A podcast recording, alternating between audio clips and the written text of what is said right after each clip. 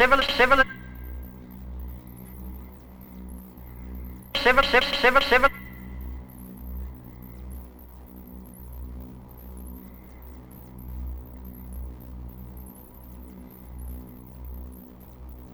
Civil, civil,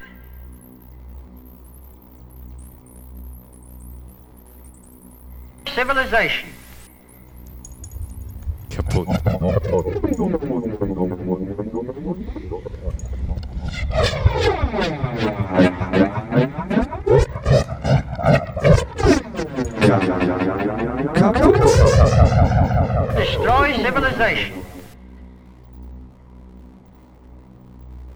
Also gut, mal abgesehen von sanitären Einrichtungen, der Medizin, dem Schulwesen, Wein, der öffentlichen Ordnung, der Bewässerung, Straßen, der Wasseraufbereitung und der allgemeinen Krankenkassen. Was, frage ich euch, haben die Römer je für uns getan?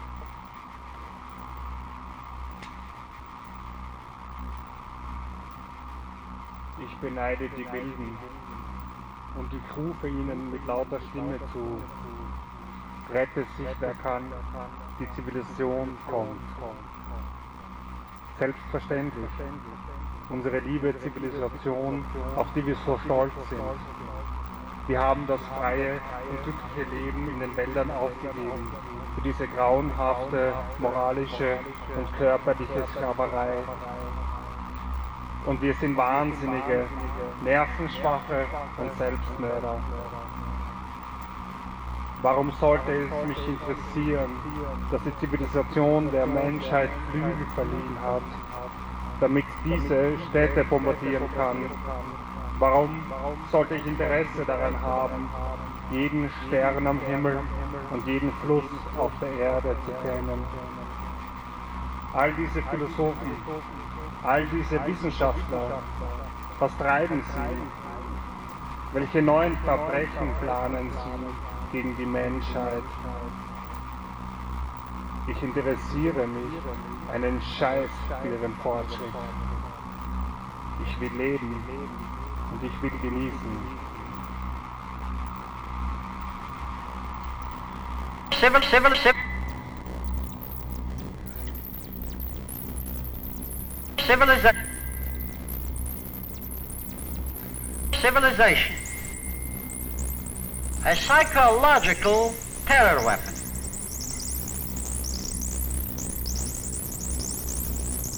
Blow, blow, blow, blow, blow up. Destroy civilization.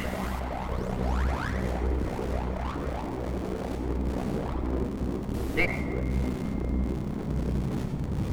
the, the end of an era.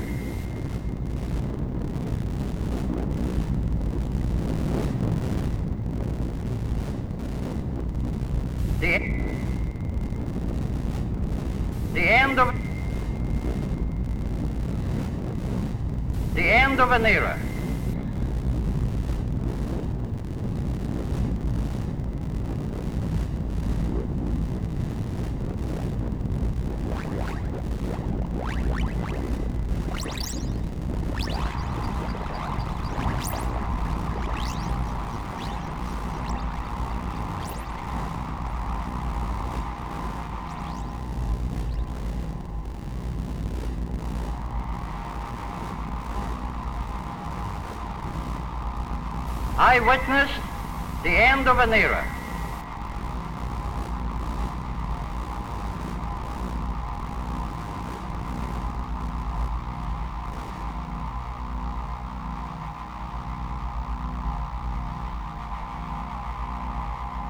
Civilization. In decay.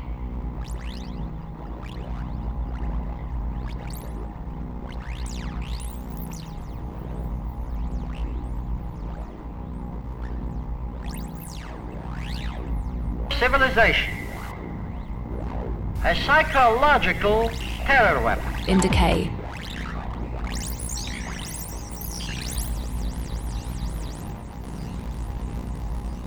Destroy. Destroy.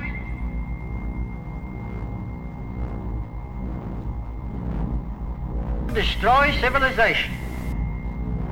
I witnessed the end of an era and the beginning of a new one.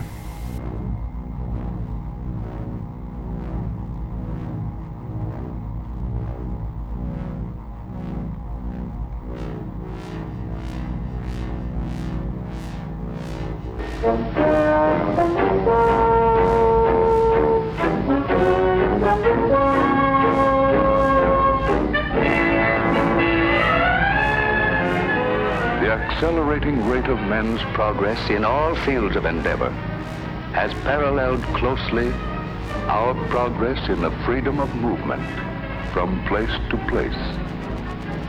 New things to do and new ways to do them. Telephone, ele- our simple aircraft, ways to do them. New things to do and new ways to do them. Telephone, electric lights, automobiles, aircraft, all are symbols of better living. All are symbols of better living. Better living. Of better living. Better living. New places to go and new means of getting there.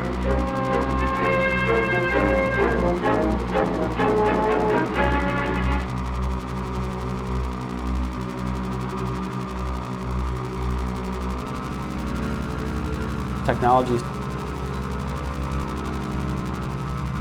A technology obsessed city that was in decay.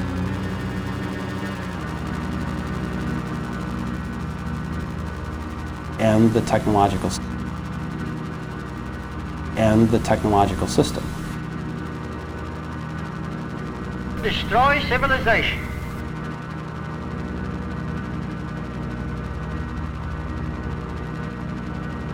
It is above all a psychological terror weapon.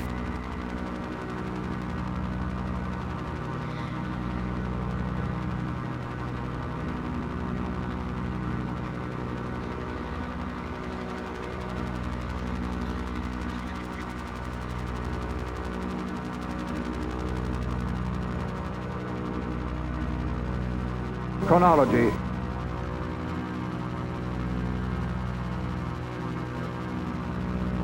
Chronology.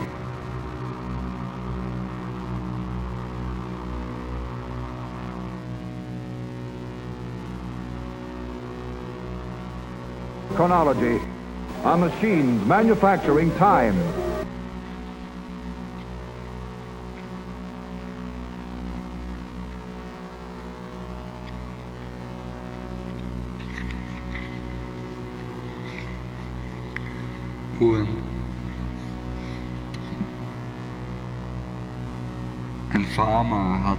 Wanduhr, die er jede Woche sehr, sehr sorgfältig aufzog.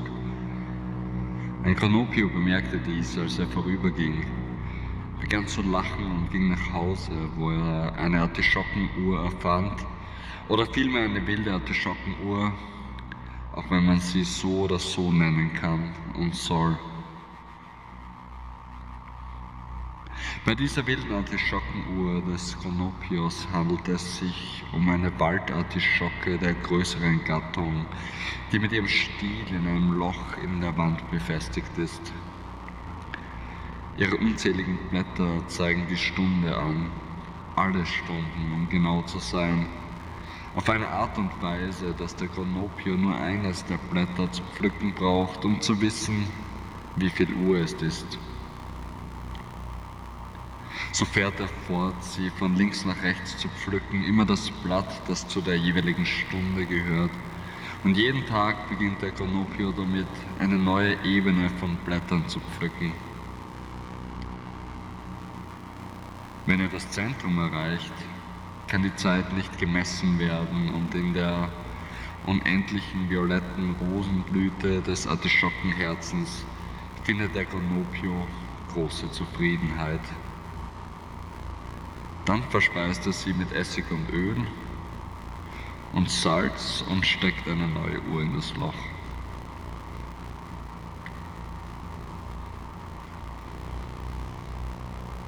Time.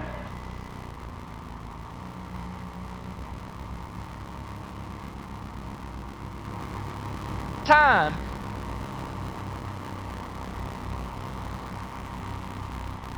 Time. Consider time as officially ended. Was, wo ist die Realität? Wo haben Sie die?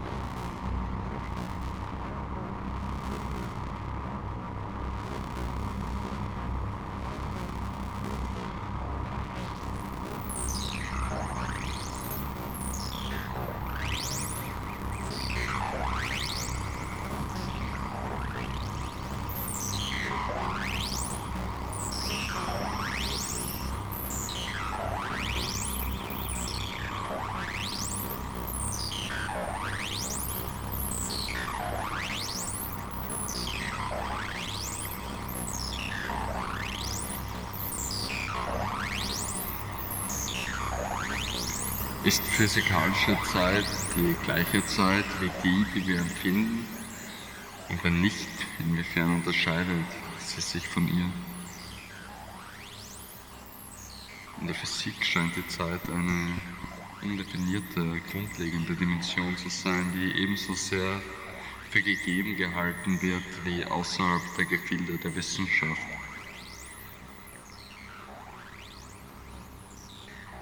Das ist eine Gelegenheit, uns selbst daran zu erinnern, dass wissenschaftliche Vorstellungen ebenso wie jede andere Form des Denkens außerhalb ihres kulturellen Kontextes bedeutungslos sind.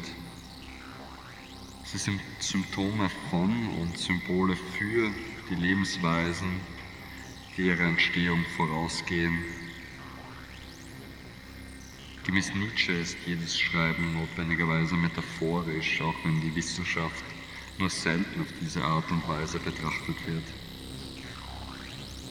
Die Wissenschaft hat sich durch die Skizzierung einer zunehmend schärferen Trennung zwischen inneren und äußeren Welten entwickelt, zwischen Traum und Realität. Wo, wo ist die Realität? Wo, wo haben Sie die? Das wurde von der Mathematisierung der Natur begleitet, die vor allem bedeutete, dass die der Wissenschaftlerin nach einer Methode verfährt, die sie ihn aus dem größeren Kontext ausschließt, inklusive von den Ursprüngen und der Bedeutung seines ihres Projekts.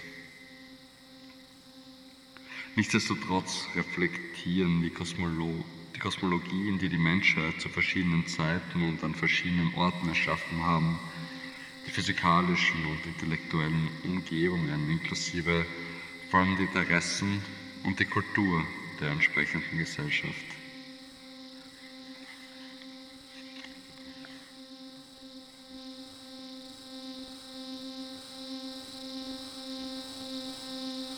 Chronology. Up, up, up. Our machines manufacturing time.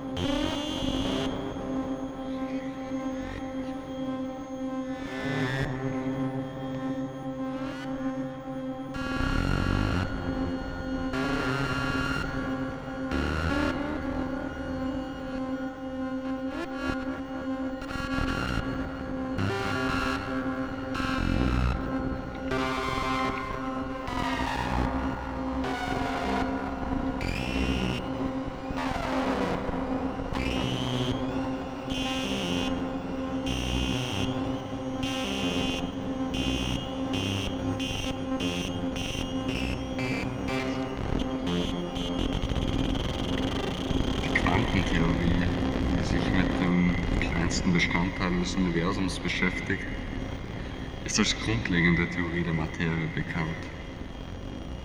Der Kern der Quantentheorie folgt anderen fundamentalen physikalischen Theorien wie der Relativität darin, keine Unterscheidung hinsichtlich der Richtung der Zeit zu machen. Eine grundlegende Voraussetzung ist der Indeterminismus, in dem die Bewegung der Partikel auf dieser Ebene eine Frage von Wahrscheinlichkeiten ist. Zusammen mit solchen Elementen wie Positronen, die als Elektronen, die sich durch die Zeit zurückbewegen, betrachtet werden können, und Tachyonen, Partikeln, die sich schneller als Licht bewegen und dadurch Effekte und Kontexte erzeugen, die die zeitliche Ordnung umkehren, hat die Quantenphysik fundamentale Fragen zu Zeit und Kausalität aufgeworfen.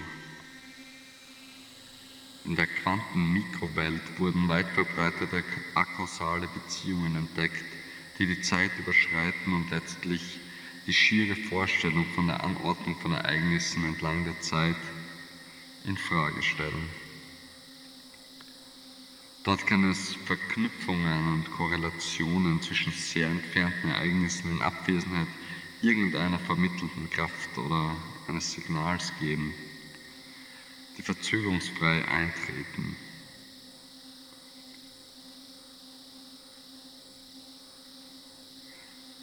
Der angesehene amerikanische Physiker John Wheeler hat seine Aufmerksamkeit auf Phänomene gerichtet, in denen Ereignisse, die jetzt eintreten, den Verlauf von Ereignissen, die bereits geschehen sind, beeinflussen.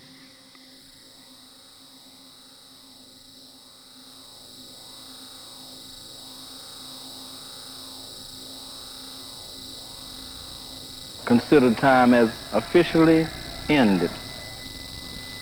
Just. Just.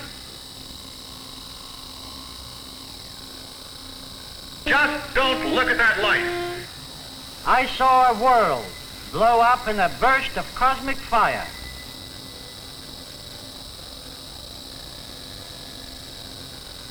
I witnessed the end of an era and the beginning of a new one.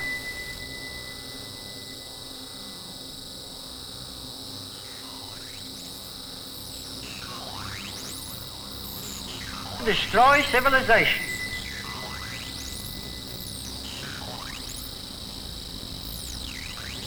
Struggle for existence.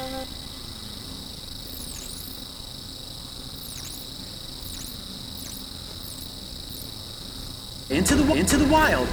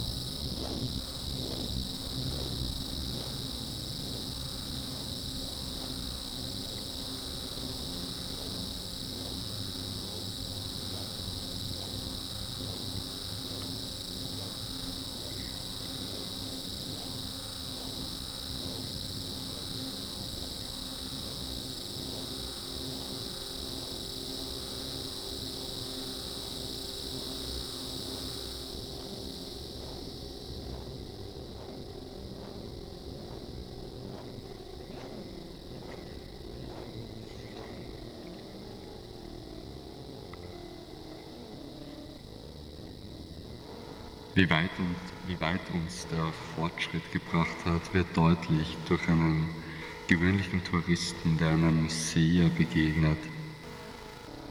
Der Tourist hört dem alten Mann, der irgendwie von der anderen Seite in unser Zeitalter geschlüpft ist, zu. Der Tourist sitzt zappelnd in einer, wie er es nennt, Sitzung und knipst Fotos. Am Ende von all dem macht der Tourist ein Foto, das beweist, dass der Seher nicht geflogen ist, sich nicht einmal von seinem Platz erhoben hat. Und der Tourist geht glücklich überzeugt davon, dass sie, nicht er, Betrogene und Schwachköpfe sind. Fotografien zeigen, woran wir am meisten Interesse haben, an der Oberfläche der Dinge. Sie zeigen keine Qualitäten, keine Geister. Einige der Menschen, die die menschlichen Gemeinschaften verlassen haben, erinnern sich an einige der Qualitäten. Sie erinnern sich an einige der Freuden des Besitzes nicht des Besitzes von Dingen, sondern des Besitzes des Seins. Sie erinnern sich, aber nur vage und verschwommen. Umgeben von Dingen verloren sie die Fähigkeit, die Qualitäten auszudrücken. Sie wussten, dass die Zeit, die sie verlassen hatten, wertvoller, reiner, schöner war als alles, was sie seitdem vorgefunden hatten. Aber ihre Sprache Sie konnten von dem, was sie verloren hatten, nur durch den Vergleich mit Dingen ihrer Welt sprechen.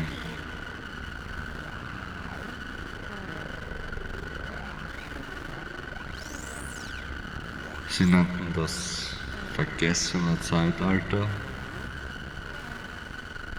das goldene Zeitalter.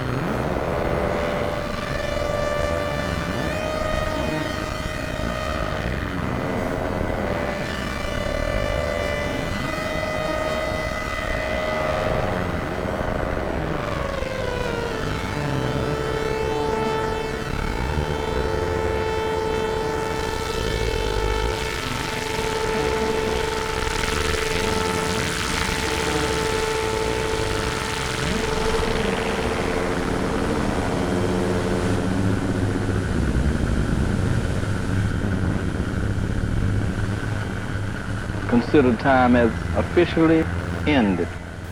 Ever since man first appeared on this earth, he has had to struggle for existence. He has had to fight wild animals, famine and sickness, besides having had to be on guard against his fellow man. Nature's dangers were always held in check because he, man, had the... and with that reason he overcame fear. But when it came to defending himself against other men who were envious of what he possessed, the task of defending himself became more complex because his attackers had invented weapons. At first he feared these weapons because he couldn't immediately understand them. But as soon as he overcame fear, he used his power of reason to fashion defenses against them. He made shields to ward off spears. Then he in turn invented better weapons in order to protect himself. And down through history, the story repeated itself over and over. As arms became more powerful, the defenses surpassed them in strength. But this happened only after fear was overcome. Today, the importance of overcoming fear is far greater than it has ever been.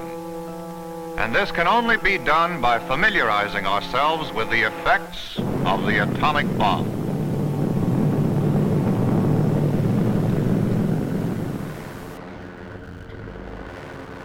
Blow up. Blow up. Blow up civilization. According to the information released by our scientists, it is above all a psychological terror weapon.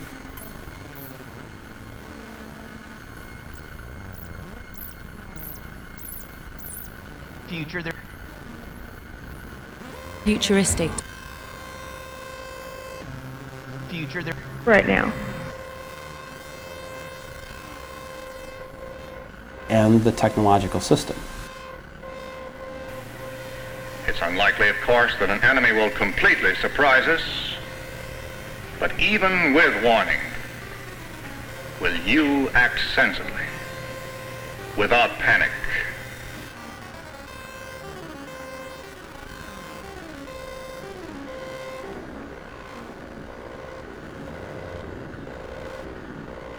What should you personally do? How should you act? Destroy. Destroy. Destroy civilization. It is above all a psychological terror weapon.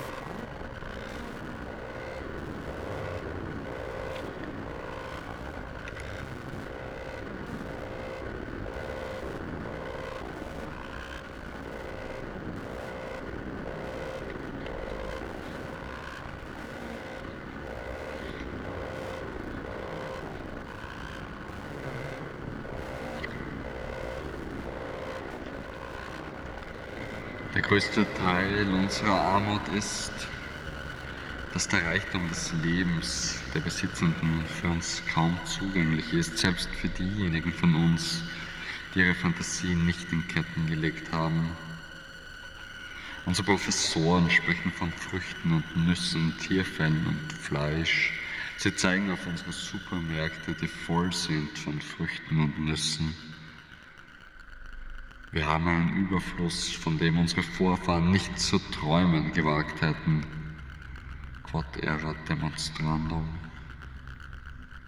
Dies sind letztlich die wahren Dinge, die Dinge, die von Bedeutung sind.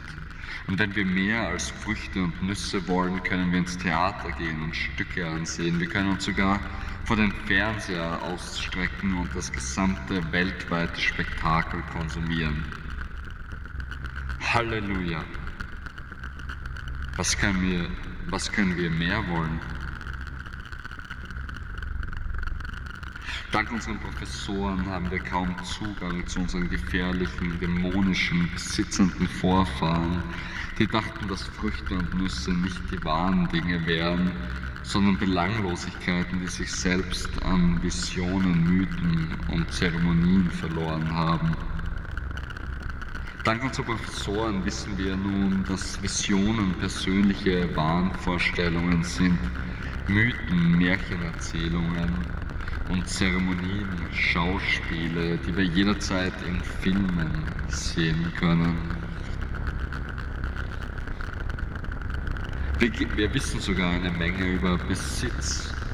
Besitz ist Eigentum. Wir besitzen Häuser und Garagen und Autos und Stereoanlagen und wir streben konstant danach, mehr zu besitzen. Es gibt keine Grenzen darin, was wir besitzen wollen. Sicher muss man sagen, dass Besitz unser zentrales Ziel ist, nicht ihres.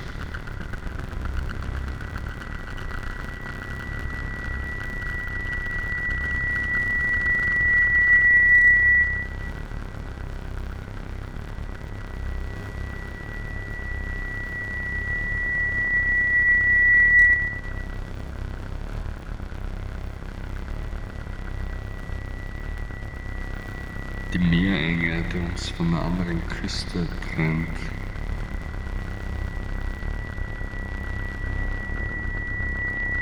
Sie hat sich 300 Generationen vergrößert und was auch immer von der anderen Küste kannibalisiert wurde, ist nicht länger eine Spur deren Aktivität, sondern eine Absonderung der unseren.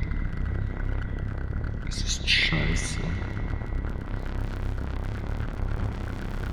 Von der Schule zu leeren Tafeln reduziert können wir nicht wissen, wie es wäre, als Erb in tausende Generationen der Vision, des Verständnisses und der Erfahrung aufzuwachsen. Wir können nicht wissen, wie es wäre, zu lernen, die Pflanzen wachsen zu hören und das Wachstum zu fühlen. Wir können nicht wissen, wie es wäre, den Samen im Mutterleib zu fühlen und zu lernen, den Samen im Mutterleib der Erde zu fühlen, zu fühlen, wie die Erde fühlt und schließlich sich selbst aufzugeben und die Erde einen besitzen zu lassen, die Erde zu werden, zur ersten Mutter alles, alles Lebens zu werden. Wir sind wahrlich arm. Tausende Generationen der Version des Verständnisses und der Erfahrung wurden ausradiert. Anstatt dass wir uns selbst aufgeben, anstatt dass wir das wenige, was wir von ihren Kräften auskosten können, genießen, definieren und kategorisieren wir.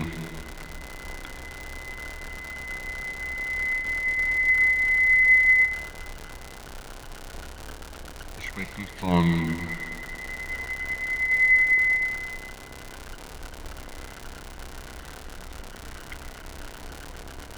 Wir sprechen von Matriarchat. Der Name ist ein schwacher Ersatz für die Erfahrung. Es ist ein Schnäppchen und wir sind immer auf der Suche nach Schnäppchen.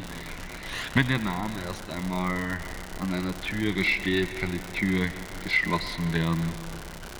Und wir wollen, dass die Türen geschlossen bleiben.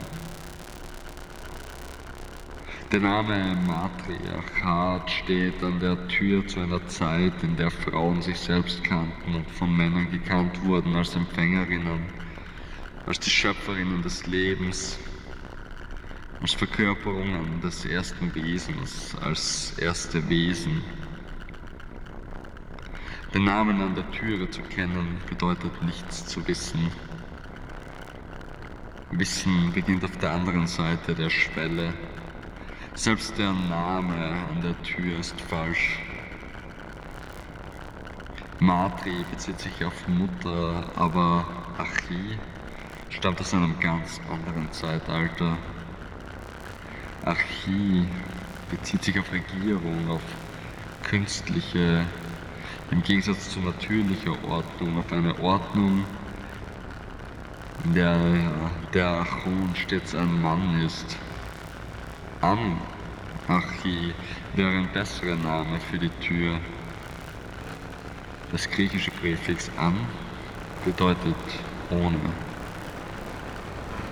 Anarchy.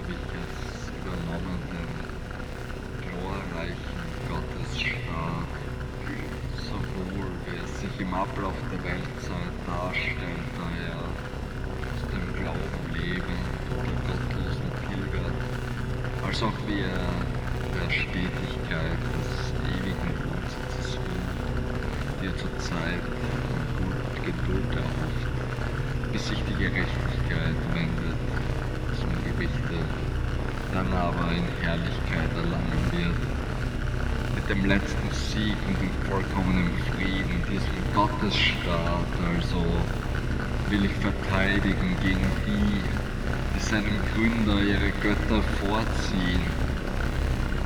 Ein großes und schweres Werk. Doch Gott ist unser Beistand. Denn ich weiß, welche Anstrengungen es bedarf.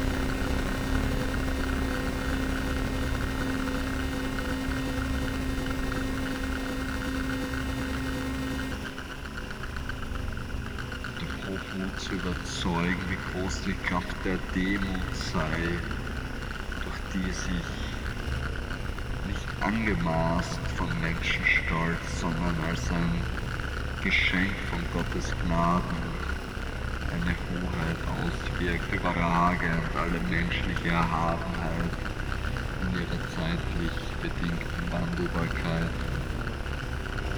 Denn der König und Gründer dieses Staates hat in der Schrift für sein Volk den Spruch des göttlichen Gesetzes verkündet, des Inhalts.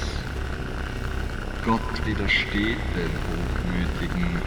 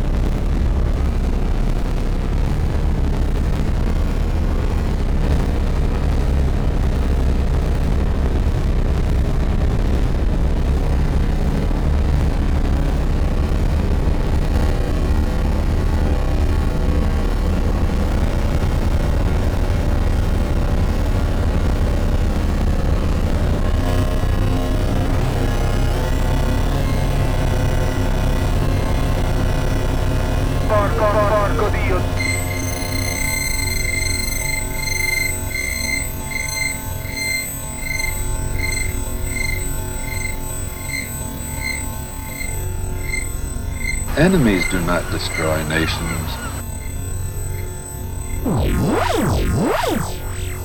Enemies do not destroy nations. Time and the loss of will brings them down.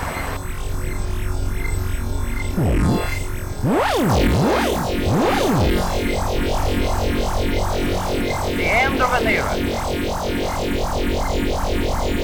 Destruct. Destruct destroy civilization.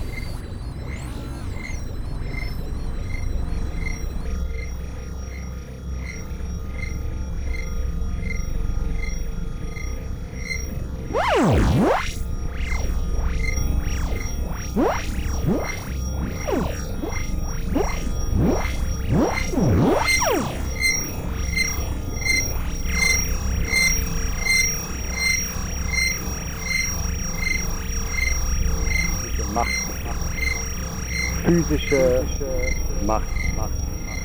Physische Macht gibt es in allen menschlichen Kulturen, wenn auch in sehr unterschiedlichen Ausmaßen. Mit physischer Macht haben wir es aber erst zu tun, wenn diese Gewalt systematisch ausgeübt werden kann, wenn also Menschen andere dauerhaft zu etwas zwingen können, und zwar durch Androhung oder Anwendung physischer Gewalt. Physische Macht ist heute so alltäglich, dass wir sie beinahe für naturgegeben halten. Gesellschaften ohne Gefängnisse und Armeen etwa erscheinen uns als utopisch. Die Stadttheoretiker der frühen Neuzeit wie Thomas Hobbes behaupteten, dass die physische Macht des Staates notwendig sei, um den Krieg aller gegen alle, wie er im Naturzustand herrsche, zu zähmen.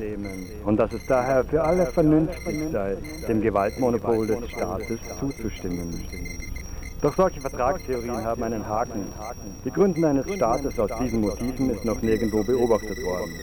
Und auch einen Naturzustand, in dem alle gegeneinander Krieg führen, gab es in der Menschheitsgeschichte nicht.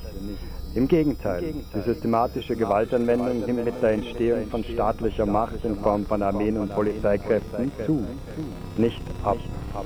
Dazu schreibt Michael Mann, die vergleichende Anthropologie macht sichtbar, dass die Häufigkeit von Kriegen, ihr Organisationsgrad und ihre Härte, gemessen an der Zahl von Toten, zunächst mit der Sesshaftigkeit von Menschen und dann mit ihrer Zivilisierung sprunghaft zunehmen. Quantitative Studien haben zudem ergeben, dass die Hälfte der Kriegshandlungen primitiver Völker relativ sporadisch, unorganisiert, ritualistisch und ohne Blutvergießen getätigt werden wohingegen sämtliche Zivilisationen, deren Geschichte uns schriftlich überliefert ist, sozusagen routinemäßigen, hochorganisierte und blutige Kriege verstrickt sind.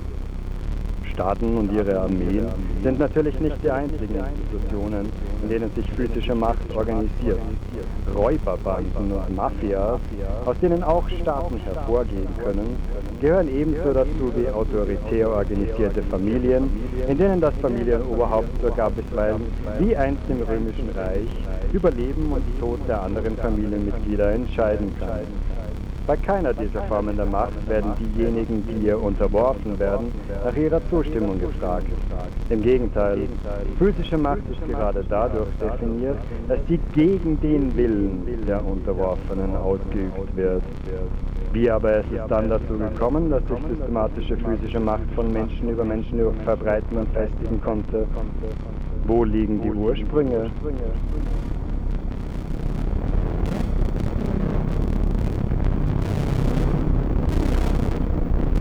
Strukturelle Gewalt. Die Entstehung ökonomisch-sozialer Macht ist schwieriger zu fassen, weil sie indirekt funktioniert und teilweise sogar in die Unsichtbarkeit entgleitet. Sie ist uns heute oft nicht einmal als solche bewusst. Wer beispielsweise einer Lohnarbeit nachgeht, um seine Miete zu bezahlen, sieht sich nicht unbedingt als Objekt einer Tyrannei, sondern kann durchaus das Gefühl der freien Wahl haben. Die Arbeit ist schließlich freiwillig, man kann sie jederzeit kündigen und die Miete beruht auf einer freiwilligen Vereinbarung von Vertragspartnern, die ebenfalls gekündigt werden kann. Niemand bedroht den Mieter oder Lohnarbeiter physisch. Und doch gehorcht der Arbeiter oder Angestellte den Anweisungen des Vorgesetzten, sogar dann, wenn er die Arbeit extrem ungern verrichtet oder die Anweisungen für unsinnig hält. Warum? Warum akzeptiert er diese Einschränkungen seiner Selbstbestimmung?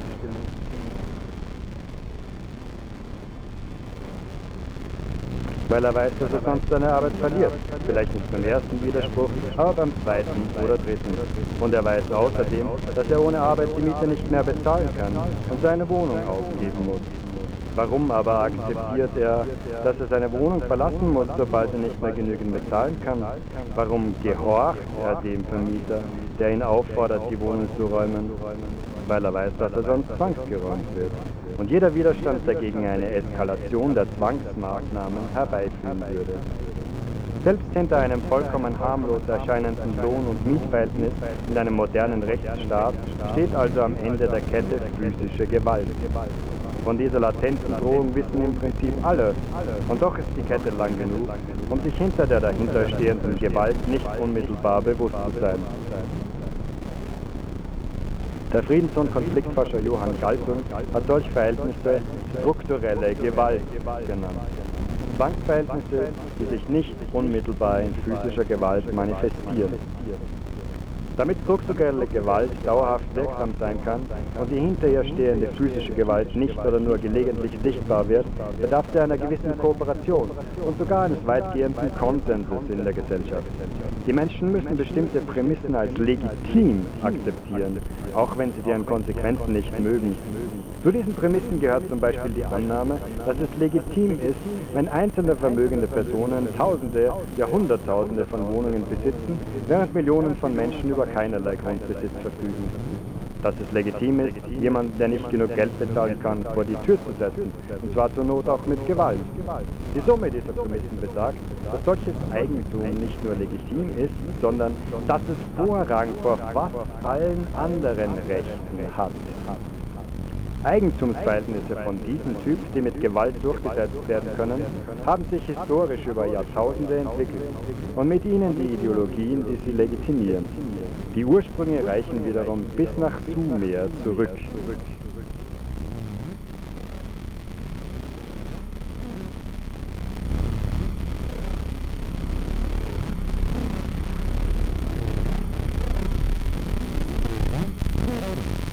Ideologische Macht. Die dritte Form der Herrschaft von Menschen über Menschen nahm ebenfalls in Sumer gegen Ende des vierten und Anfang des dritten Jahrtausends vor Christus Gestalt an. Die Schaffung einer Schicht von Experten, die privilegierten Zugang zu Wissen hatten und die Herausbildung einer autoritären Religion, die sich zusammen mit dem Königtum entwickelte. In seinem Buch Traurige Toten schrieb der französische Anthropologe Claude Lévi-Strauss, die primäre Funktion der Schrift, die primäre Funktion der Schrift, die primäre Funktion der Schrift als Mittel der Kommunikation besteht darin, die Versklavung anderer Menschen zu erleichtern. Dieser Satz ist verstörend. Verbinden wir doch mit der Schrift menschliche Errungenschaften, wie die Orestie des Aeschylus oder die Allgemeine Erklärung der Menschenrechte. Doch die Schrift entstand nicht, um Literatur oder ethische Grundsätze zu verewigen, sondern als eine logistische Technik. Die ersten Schriftstücke, die uns überliefert sind, bestehen ausschließlich aus Listen von Gütern, ihren Mengen und ihrem Tauschwert. Und da, wie wir bereits gesehen haben, Sklaven wie Güter behandelt wurden, diente die Schrift tatsächlich von Anfang an auch zur Organisation der Sklaverei. Solche Listen wurden von hauptberuflichen Schreibern im Dienst des Tempels und später auch des Palastes angefertigt. Ihre Aufgabe bestand darin, Produktion und Distribution der zentralistischen Wirtschaft zu koordinieren. Schriftschulen waren die ersten Schulen überhaupt und die Schriftgelehrten wurden zu einer privilegierten Schicht, die bald unverzichtbar für die Logistik der Herrschaft war. Die Schrift erlaubte auch die Festschreibung von Schuldtiteln auf Tontafeln und später Papyrus und Pergament. Diese Titel verfestigten nicht nur das Schuldverhältnis, sie ermöglichten es auch, dass Schuldscheine selbst zum Handelsgut und damit zu einer Vorform des Papiergeldes und moderner Kreditderivate wurden.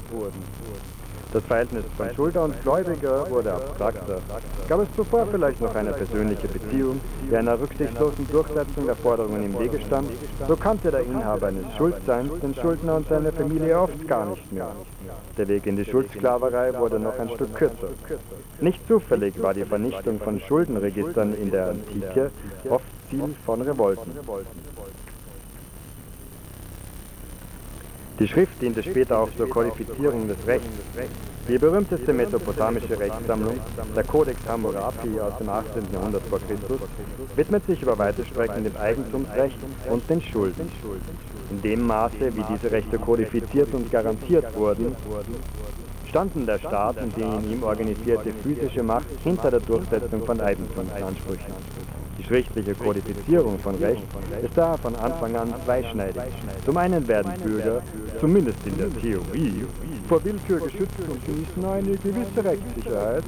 Zum anderen aber werden die zur Zeit der Niederschrift existenten Machtverhältnisse fixiert, verstetigt, legitimiert und systematisiert. Die Schrift kann daher auch zur Verrechtlichung von Unrecht dienen.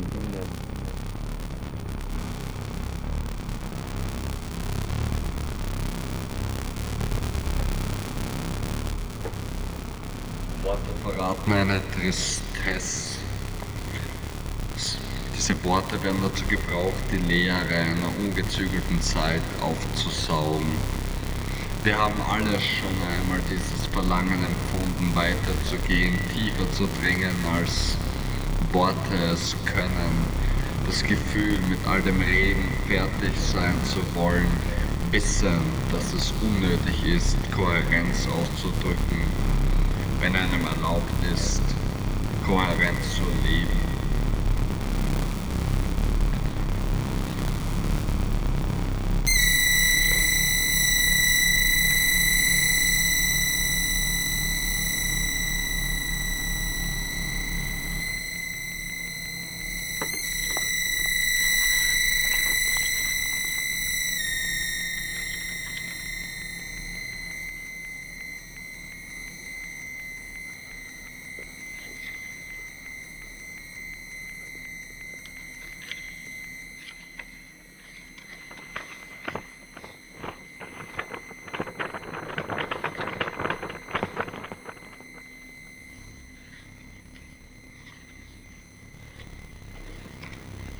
Vierte Tyrannei. Aus den bisher genannten drei Tyranneien erwächst auf diese Weise eine vierte, die Tyrannei des linearen Denkens. Lineares Denken beruht auf der Annahme, dass sich die Welt nach berechenbaren Gesetzen von Ursache und Wirkung verhält und folglich beherrschbar ist. Eine Aktio A bringt in unvorhersehbarer Weise eine Reaktio B hervor. Diese Annahme erweist sich in der Welt der unbelebten Materie oft als plausibel. Der Schlag des Hammers formt das Metall in einer vorhersagbaren Weise. Der Stoß einer Billardkugel bewegt eine andere in einer Weise, die sich berechnen lässt. Und die Energie, mit der sich Kugel B bewegt, verhält sich proportional zu der Energie, mit der sie von Kugel A getroffen wird. Die Bahn der Raumsonde lässt sich durch eine planbare Folge von Zündungen vorherbestimmen und so weiter. So erfolgreich diese Annahmen für die Beherrschung der unbelebten Materie sind, so irrefügend zeigen sie sich in der Sphäre lebendiger Wesen. Ich kann zwar versuchen, einen Menschen wie eine Billardkugel zu bewegen, aber ich werde feststellen, dass es seltsame Rückstöße gibt und ich seine Bewegungen nicht wirklich kontrollieren kann, zumindest solange er am Leben und wach ist. Der amerikanische Anthropologe Gregory Bateson erklärte das einmal so. Wenn ich gegen einen Stein trete, dann gebe ich dem Stein Energie und er bewegt sich mit dieser Energie. Wenn ich einen Hund trete, bewegt er sich mit der Energie, die aus seinem Stoffwechsel kommt. Die einzige Form, in der Menschen sich scheinbar wie Billardkugeln verhalten, ist das Befehlsverhältnis. Der Kommandant sagt, stillgestanden! Und in absolut vorhersehbarer Weise steht der Rekrut still. Der Vorarbeiter sagt, schneller! Und die Arbeiterin legt dann Tempo zu. Die Lehrerin sagt, Kevin, äh, du bleibst noch da. Und Kevin bleibt da. Befehle simulieren in der Welt der belebten Wesen die Mechanik der unbelebten Welt. Doch die Menschen, die Befehle ausführen und ein mechanisches Verhalten simulieren, werden damit nicht zu Maschinen. Das Lebendige, das verdrängt werden musste, um den Anschein der Maschine zu erwecken, bricht sich auf unvorhersehbare und oft unerfreuliche Weise anderswo Bahn. Wenn Kevin oft genug da bleiben musste, die Arbeiterin oft genug schneller machte, der Rekrut oft genug stillstehen sollte, werden diese Menschen möglicherweise irgendwann überraschende Dinge tun, die sich niemand erklären kann. Dass Kevin seine kleine Schwester quält, die Arbeiterin heimlich Psychopharmaka nimmt oder der Rekrut im Vollrausch einen Obdachlosen halb totschlägt, werden sich Vorarbeiter, Lehrerin und Kommandant nicht erklären können. Befehlsstrukturen verleiten zu der irrigen Annahme, dass man Menschen ihr Leben lang wie Automaten behandeln kann, ohne dass sie sich eines Tages rächen werden. Elias Canetti hat in seinem Buch Masse und Macht Befehle als Stacheln beschrieben, die im Befehlsempfänger stecken bleiben und die er anderswo wieder loswerden muss. Doch dieses Anderswo bleibt in der Perspektive linearen Denkens unsichtbar. Aus diesem Grund verstellt das lineare Denken so nützlich es in der Welt der unbelebten Materie auch sein mag, den Blick auf die Wirklichkeit der lebendigen Welt.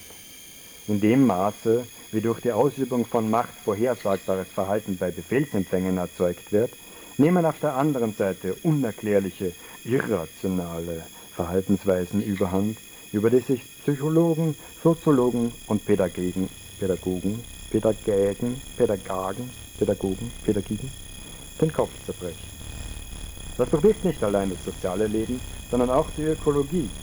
Wenn ich einen Fluss wie ein totes, im Raum beliebig verschiebbares und in seinem Verhalten vorhersehbares, kontrollierbares Objekt behandle und ihn also durch Begradigungen, Uferbefestigungen, Staustufen usw. So meinem Willen zu unterwerfen suche, dann kann es geschehen, dass der Fluss in dem Maße, wie ich ihn unter meine Kontrolle bringen will, sich immer unkontrollierbarer und unvorhersehbarer verhält und plötzlich nie dagewesene Überschwemmungen verursacht.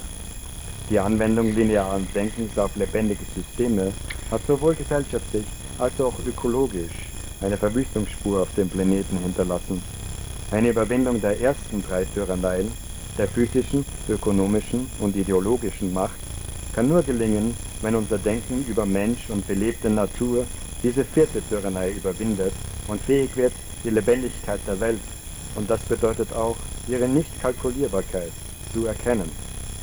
Erst wenn wir die Vorstellung von der Beherrschbarkeit der Natur aufgeben, können wir hoffen, zu Formen der sozialen und ökologischen Kooperation zu gelangen, die diesen Planeten auf Dauer bewohnbar bleiben lassen.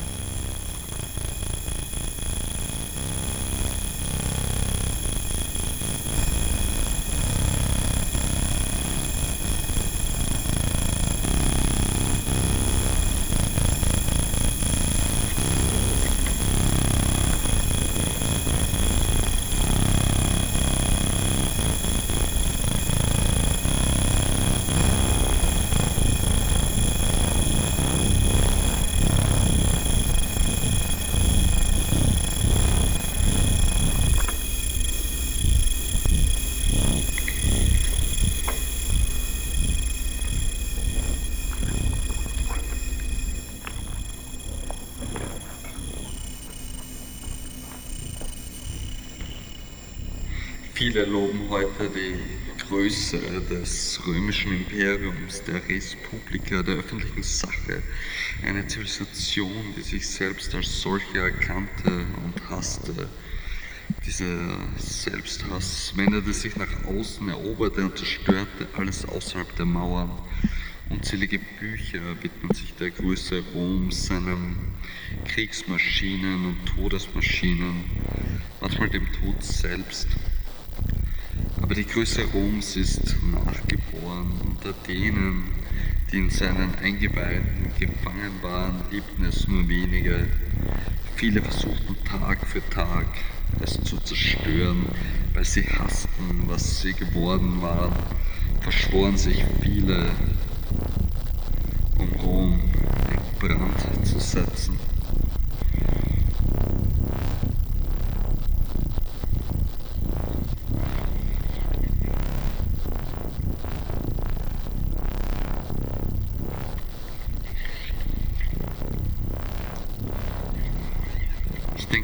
Zeiten ist es wichtig und inspirierend, sich an den Untergang Roms als Parabel und Analogie zu erinnern. Rom wird als die größte altertümliche Zivilisation betrachtet. Seine Errungenschaften sind ebenso gefeiert wie die sogenannten Fortschritte dieser Zivilisation auf Kosten der Welt herausposaunt werden. Von Beginn an wurde das römische Imperium durch Unterwerfung und mit Waffengewalt errichtet. Es war rücksichtslos in seiner Gier nach Macht und unersättlich in seinem Ehrgeiz. Beides prägende Merkmale, die charakteristisch für jegliche Zivilisation sind. Rom war ein imperialistisches Reich, wie sie es alles sind, das einen großen Teil der ihm bekannten Welt kontrollierte und durch Unterwerfung und Kolonisierung kontinuierlich expandierte. Das Imperium sammelte gigantische Armeen von Sklavinnen an, die nötig waren, um das Monster zu erschaffen und auf deren Rücken das Reich gegründet wurde. Aber die versklavten und erniedrigten Barbaren waren dessen überdrüssig. Während Rom seine Kriege der Unterwerfung führte, erschütterten Rebellionen das Imperium und forderten beständige Repression.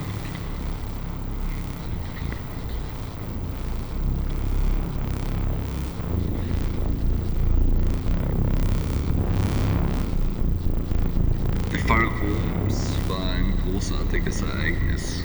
Ein Anlass zum Da es der Zusammenbruch dessen war, was zu dieser Zeit die zerstörerischste, entfremdendste und brutalste Gesellschaft war. Rom fiel langsam über einen Zeitraum mehrerer Jahrhunderte. Die Zivilisation kollabiert stets degenerierend. Manchmal langsam, manchmal im Einklang mit einer ökologischen Katastrophe und einem sozialen Zusammenbruch. Auch Amerika bricht zusammen. Aber Amerika ist ein viel größeres Imperium, als es Rom war und all seine Laster, Gewohnheiten, Hierarchien und Ausbeutung übertreffen Rom in ihrer Zerstörungskraft. Seine Obsession für die ökologische Zerstörung macht das moderne technoindustrielle Imperium umso anfälliger.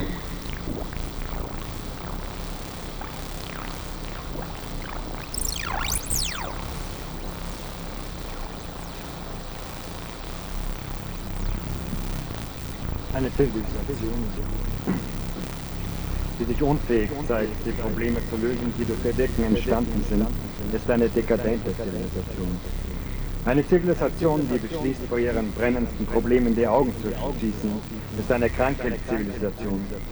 Eine Zivilisation, die mit ihren eigenen Grundsätzen ihr Spiel treibt, ist eine im Sterben liegende Zivilisation. Tatsache ist, dass die sogenannte europäische, die sogenannte westliche Zivilisation sowie zwei Jahrhunderte bürgerlicher Herrschaft sie geformt haben, unfähig ist, die beiden Hauptprobleme zu lösen, die durch ihre Existenz entstanden sind. Das Problem des Proletariats und das koloniale Problem. Dass dieses Europa vor die Schranken der Vernunft, wie vor die Schranken des Gewissens gestellt, außerstande ist, sich zu rechtfertigen.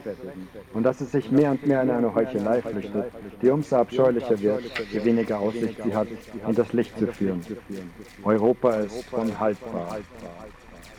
Es scheint, diese Feststellung flüstern sich ganz leise die amerikanischen Strategen zu. Das ist an sich nicht schlimm. Schlimm ist, dass Europa sittlich und geistig unhaltbar ist.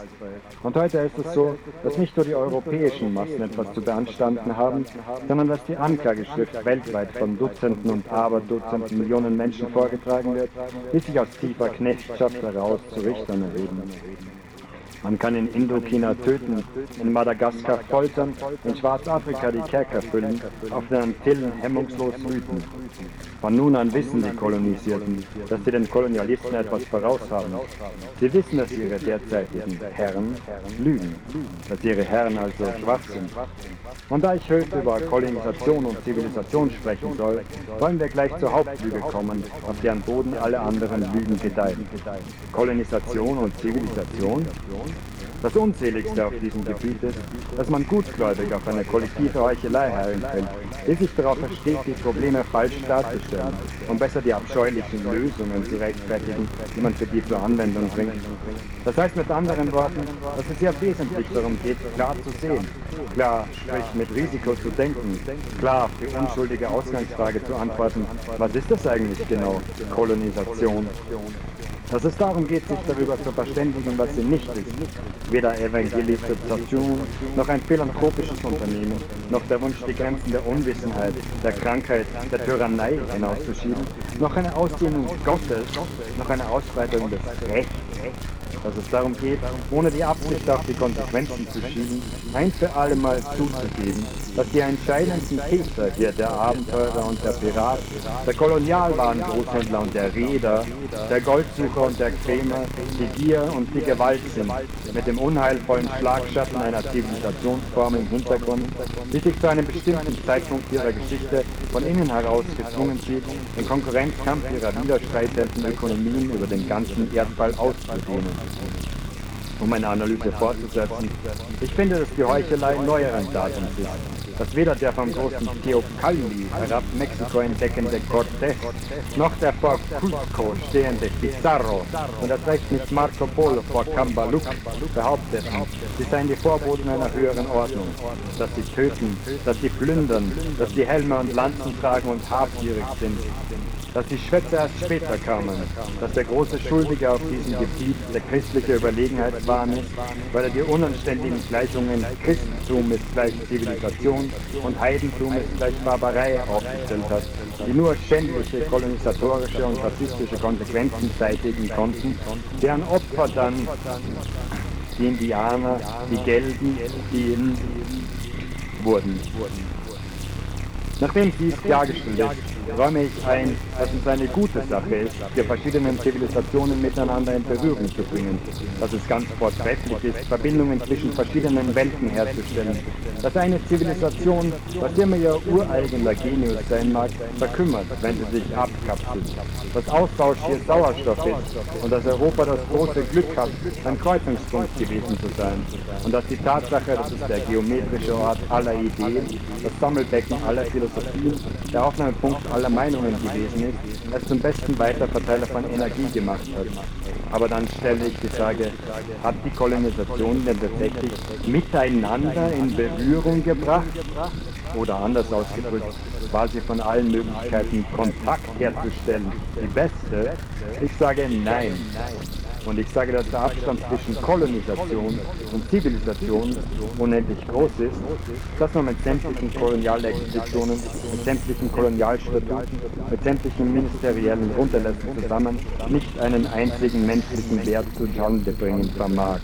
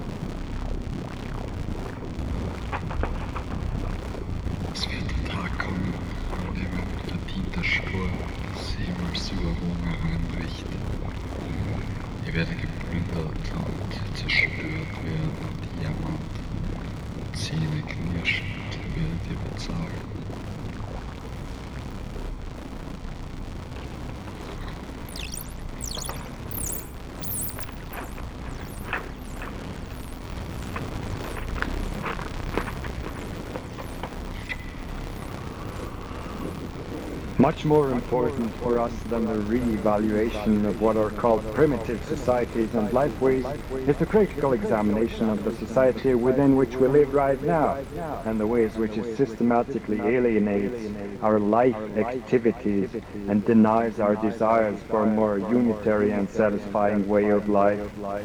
And this must always be foremost a process of negation, an imminent critique of our life from within rather than from without.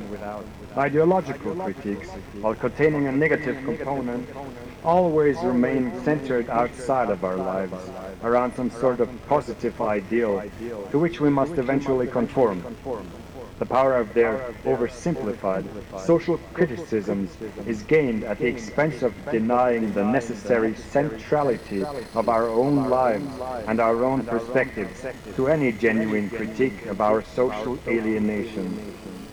The primitivist milieu has developed and popularized critiques of civilization, progress, and technology, and that is its most important strength. I don't consider myself a primitivist because of what I see as the inherently ideological thrust of any theory which idealizes a particular form of life, whether or not it has ever actually existed. But this does not mean that I'm any less critical of civilization, progress, or technology. Rather, I see these critiques as essential to the renewal and further radicalization of any genuine attempt at general contemporary social critique.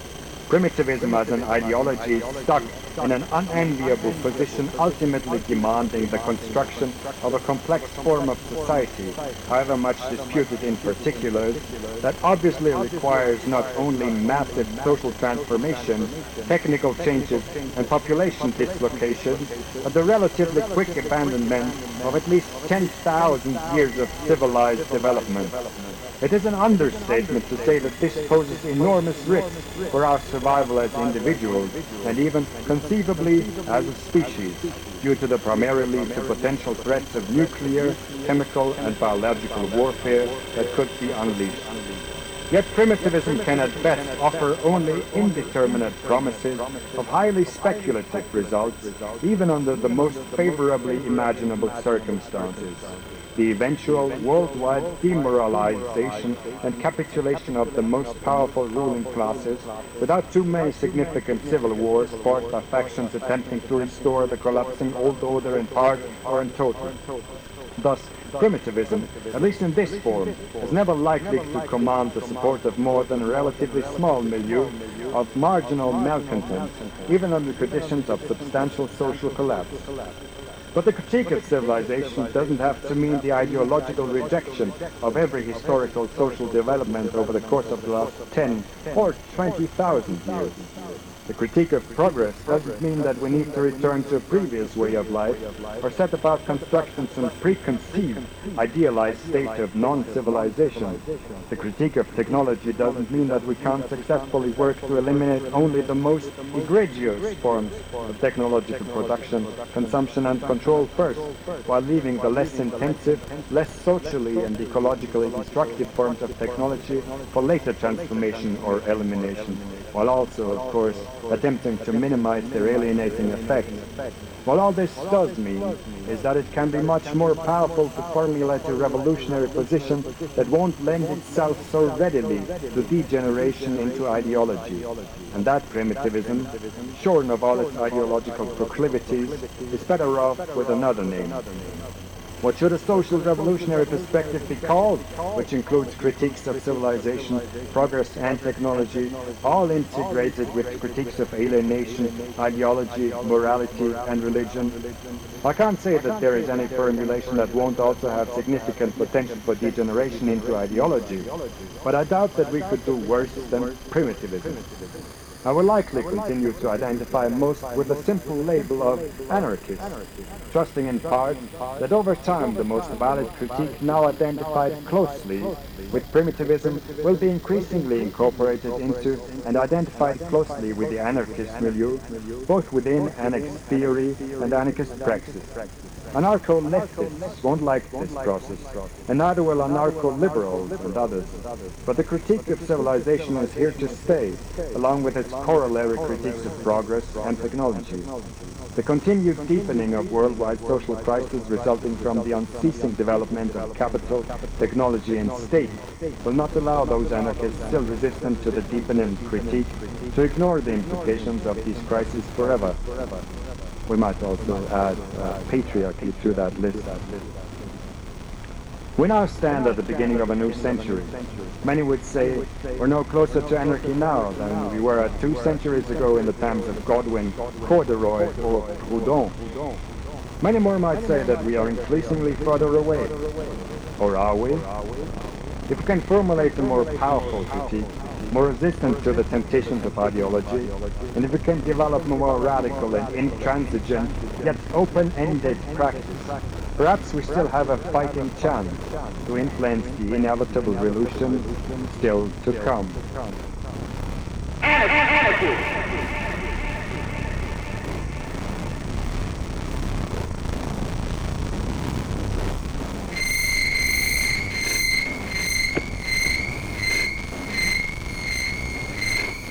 Of an era.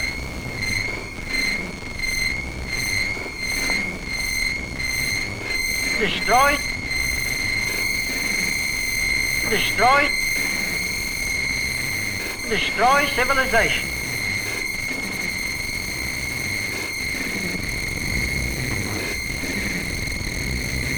Take a stand, fighting earthlings.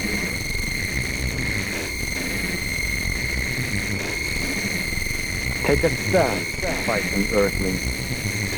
Waging war with a system of death, far from being a matter of declaration, merely faces up to the reality that already engulfs us. The planet is being throttled, the economy is crushing us, and fascism is on the rise. Faced with this dizzying combination of circumstances, total liberation is literally the most realistic response we have. Gone is the time in which so many amongst us, humans, animals, the earth, could justifiably be left behind. Such a plurality of concerns, far from being a drawback, is exactly the source of our revolutionary potential, something that's nourished all the more by agreeing not to put our differences aside. The point is merely that, irrespective of the unique path of each liberation struggle, these must nonetheless attempt to meet in the middle, achieving a complete break with the state, capital, and social hierarchy altogether. This isn't a story of sacrifice, nor a yearning for applause. What makes the struggle worth affirming, amidst both the joy and the pain it offers, is that, even in the direst of contexts, it offers a life that's beautiful and true. The meaning of revolution, aside from its promises of a world to come, is embodied in the very realities we succeed in creating now. Even amidst the fumes that choke us, we can't deny the possibilities bursting through.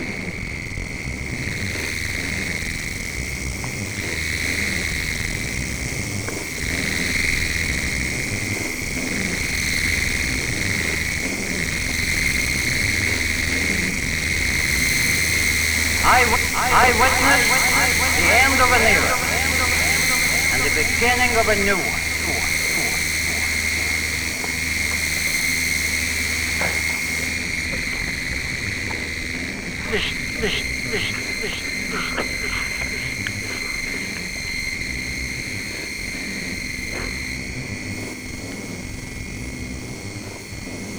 Du hast dich also entschieden, die Zivilisation hinter dir zu lassen? Gratuliere! Es gibt zahlreiche Gründe, das zu tun. Vielleicht hast du postapokalyptische Filme gesehen oder entsprechende Bücher oder Comics gelesen und jetzt wünschst du dir eine Welt, in der du so leben kannst, wie du willst. Vielleicht hast du verstanden, welche Kosten das herrschende System mit sich bringt und dass dessen historische Wurzeln dort liegen, wo Menschen begannen, Nahrung wegzusperren und so einen Tausch für Arbeit herzugeben.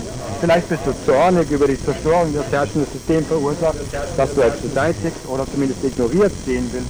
Vielleicht baust du gerne deine eigene Nahrung an und sammelst, willst du doch trotzdem in Städten leben. Vielleicht hast du auch einfach kaputte Fan. Was auch immer der Grund dafür ist, wir sind froh, dich in den Reihen der Postzivilisierten begrüßen zu dürfen. Ein paar Vorschläge. Studiere deine Umgebung genauestens. Untersuche, welche Ressourcen es gibt und plane dein Leben entsprechend. Recycle und verwende alles wieder.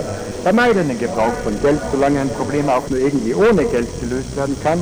Finde Menschen, die so denken wie du, vereine dich mit ihnen, vernetzt euch dann gemeinsam mit anderen Gruppen. Spezialisiere dich in ein oder zwei Bereichen und erwerb grundlegende Fähigkeiten in so vielen anderen wie möglich. Viele der Ratschläge sind allerdings auch ein... Ja, ja, ja, ja. Das schau einfach mal. Und dann, dann wird schon laufen. Ne? Coolio und so weiter. It's bad.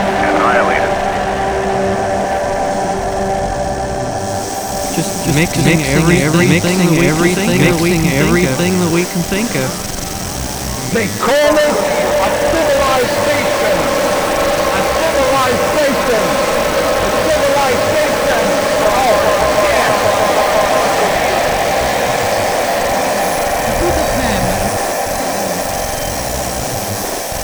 Life.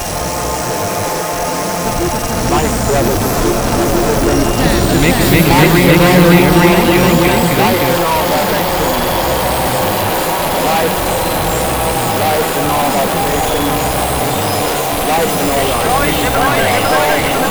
all our feelings, life.